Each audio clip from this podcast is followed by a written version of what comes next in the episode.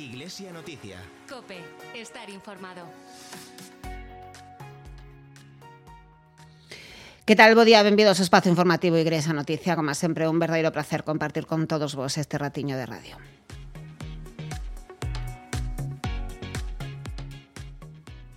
Hoxe acompáñanos Miguel Álvarez, colaborador e párroco da Fonsagrada e un saúdo tamén de quen vos fala, María José Campo.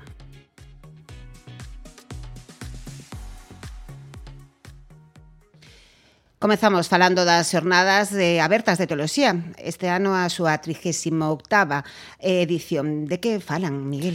Pois este ano o tema vai ser Igrexa e Educación, e comenzarán pois mañá luns, serán o martes tamén e o mércores ás 8 da tarde no Salón de Actos da Fundación Antiga Caixa Galicia. Mm, eh, insistimos no lugar a Fundación Salón de Actos.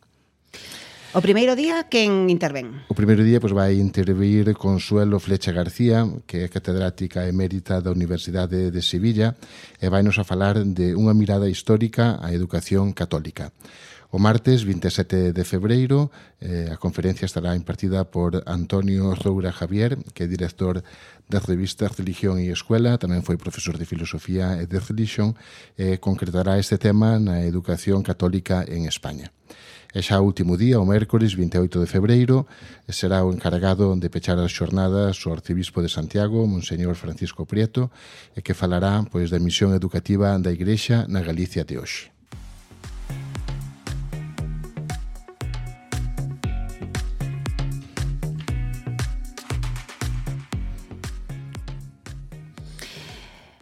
Igrexa e Educación é o tema destas 38ª Xornadas Abertas de Teoloxía. Igrexa e Educación tamén é o tema que se abordou no Congreso que tivo lugar eh, onte en Madrid. Escoitamos o noso obispo, fáranos sobre mm, a labor da Igrexa na educación, esa tradición educativa. A educación, ao final, é a maneira humana na que tú axudas a un pequeno, unha pequena, a, a introducirse a realidade, por un lado, a coñecela, pero a coñecela el medrando como persoa, crecendo nas súas capacidades, aprendendo a usalas. Mm, se a reduciramos a dúas, diríamos aprendendo a, a, a usar eh, a súa inteligencia, a súa razón, e a madurar na libertade e na responsabilidade. Eso mm, é unha, real, é unha realidade, un proceso moi amplo que se fai de moitas maneiras. Pero no Occidente, nas nosas terras marcadas polo cristianismo, Isto tomou a forma dun sistema educativo e escolar moi potente.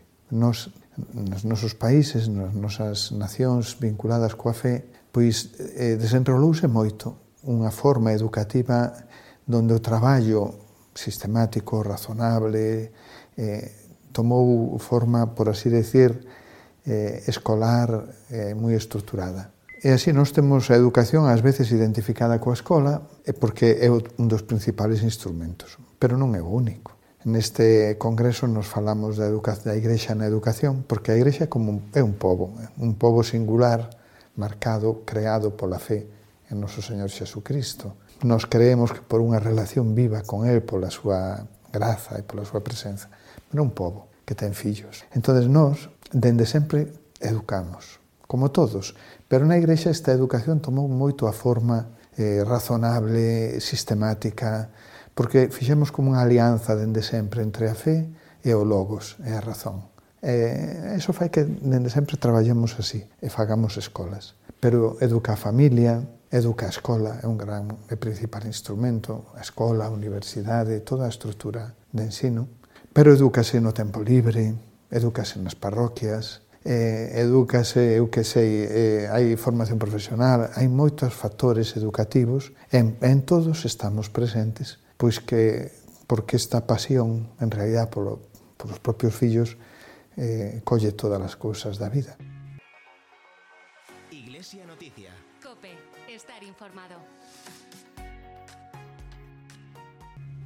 E Miguel, esta semana tamén tiveches a oportunidade de falar coas carmelitas bedrunas que están bueno, prestando a súa labor eh, nas parroquia na comunidade de galegos en Navia de Suarna. Pois si son tres religiosas, Abelina, Trini e Lola, diríamos que fan comunidade tamén co sacerdote de, de Navia, Don Manuel, levan pois moitísimos anos na zona de Navia, dos Ancares, axudando na pastoral e tamén moito pois en Caritas. Tivemos a ocasión de, de compartir unha mañá con elas e de, e de falar tamén para que nos contasen algunhas das cousas das que fan. En primeiro lugar, pois, eh, Sora Abelina fálanos de quen foi a súa fundadora, de San Joaquina Bedruna. A nosa fundadora é genial. Joaquina de Bedruna. Joaquina nombre, Bedruno apellido, porque Joaquina Bedruna de Más, de Más que era o marido. Casouse moi cedo, aos 12, aos 12 anos, quería se meter moixa de Carmelita descalza, pero dixeronlle, eres moi pequena, todavía hai que esperar. E despois a vida surge por outro lado. E logo xa unha vez que deixou colocados as fillos, foi eh, fundou unha congregación mm, con o obispo Corcuera de Barcelona de Vic. E tamén sobre a Belinda preguntámoslle como foi a historia da súa vocación. Ela pois contanos con bastante detalle os pasos da súa vida hasta este momento aquí en Navia de Suarna. Eu son Abelina López Otero, filla de unha familia rural da parroquia de San Juan de Carbia, Vila de Cruces. Ali nacín E ali crecí, sendo a penúltima de sete irmãos, o xa que, non sei, mm, eu recordo ir sempre a cabaliñas de meus irmãos, sempre. Éramos as dúas pequenas, porque éramos as últimas, María Baseu, entonces nos éramos un pouco xoguete de todos os meus irmãos. E moi ben, recordo a todos con moito cariño. Dali un día Miña irmán María marchou po colegio pa Vigo e eu tiñamos unha ferretería, estaba na ferretería. Pero bueno, despois foi pasando o tempo e, bueno, e seguín o mismo camiño. María pedindo e intercedendo a Joaquina que, que fose que seguise o camiño dela e miña irmán marchou no mes de octubre para o noviciado do 63 e Abelina marchou no mes de maio no 64 para o noviciado.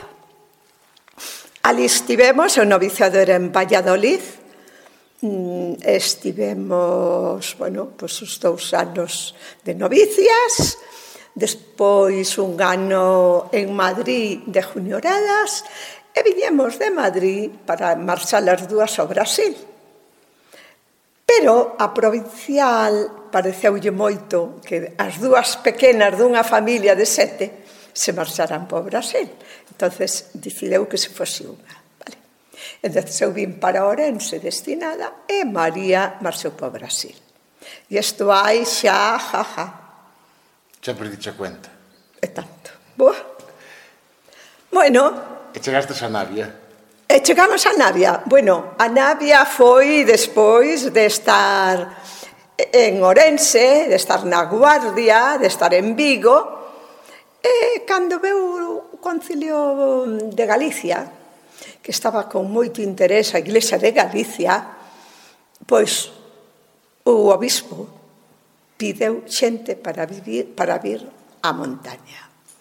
E recordo que nos tiñamos unha asamblea de Moixas de Galicia en Vigo e propuxeronnos a ver que, que, a que quixera estivera disposta a vir a montaña ou a unha casa de maiores Asturias que, se queda, que nos quedáramos por ali. Vamos a ter unha reunión. Moi ben. Eu quedei. Sortrini, preguntámoslle se estaba contenta ou non en Navia de Suarna eh, pois xa vemos o que nos vai a dicir agora. Temos que ter en conta que son a única comunidade eh, religiosa que está nas nosas aldeas da diócesis de Lugo. Antes había moitas máis, pero ahora xa só quedan as carmelitas vedrunas de Navia de Suarna. Mira, e aquí eh, non estáis nada contentas, non? Ai, por Dios, eso no. Estamos moi felices e moi contentas. Llevo, pois pues estamos en el 24 y viene en el, en el 2, 32 años para hacer que llegue aquí en septiembre. Y ella 38. ¿Y sabéis que ya no queda nadie más de, de monjas en el rural que vosotras? Sí, pues creo en la, que en sí. la diócesis de Lugo. Que no queda nadie más, sí. Eso es una pena. Pero nosotros aquí estamos felices. Y además que la gente, como nos conoce tanto y les conocemos, pues somos como yo como si hubiera nacido aquí. Ya. Somos es que, familia. que es mucho tiempo también. Bueno, claro, y aquí mmm, mi misión que fue casi más bien trabajar con las personas mayores que querían permanecer en su casa y siguen queriendo y seguimos. Y ahora nos encontramos con todas estas que vienen de fuera, que son chicas fijas que cuidan a las personas mayores que pueden seguir en su casa. Y entonces somos la familia que tienen y arreglo de papeles desde la abogada de Caritas Diocesana de Lugo, Cristina García, y etcétera, etcétera. Y cuando se marchan, pues siguen viniendo aquí como si fuera su casa. Tienes lo mismo a las ucranianas que tuvimos aquí, que siguen viniendo cada 15 días o tres semanas a vernos a nosotras.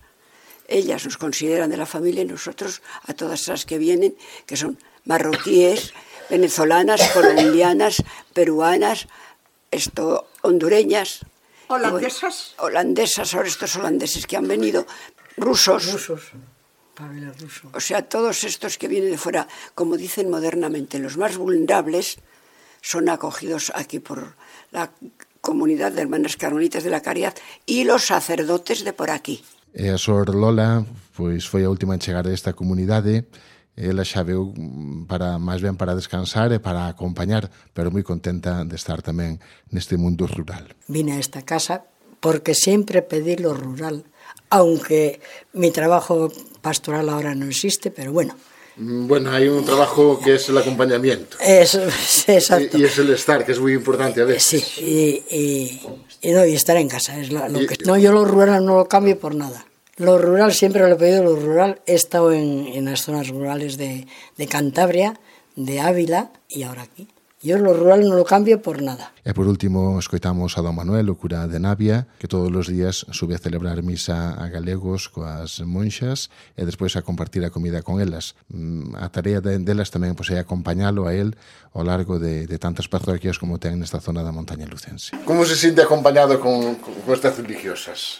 xa non teño palabras para pa decir moitos anos desde o principio sempre, sempre, sempre ben sempre moi ben O sea, é máis que, que acompañar a que te sí, sí. as iglesias e, Ah, sí, sí. Sí, como todo completo como familia así de... Iglesia Noticia. COPE, estar informado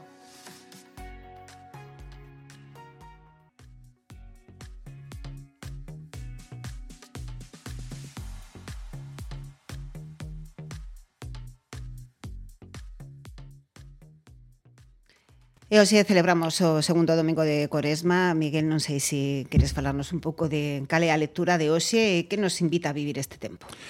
Pois a lectura do Evangelio deste domingo é o pasaxe da transfiguración, que é moi interesante, diríamos moi enigmático tamén, pero moi interesante, porque o mesmo Xesucristo mostralles antes da súa pasión aos seus apóstoles, a Pedro, Santiago e a Xoán, como é a súa apariencia divina, como é a súa figura divina.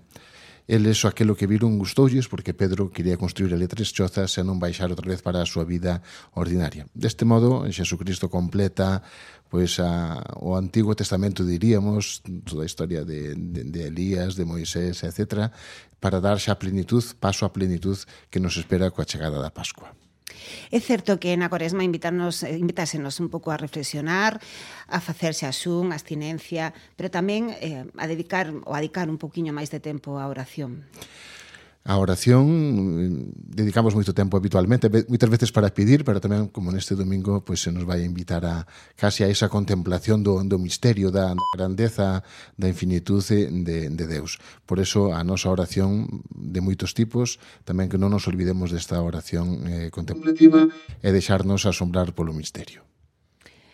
Pois durante a Cuaresma eh, farémolo así, eh, durante estes días tamén daremos máis información sobre o todo o que ocorre na nosa diocese. Ata aquí o noso tempo voltaremos o vindeiro domingo, aquí lles esperamos en Igresa Noticia. Ata entón, feliz domingo a todos.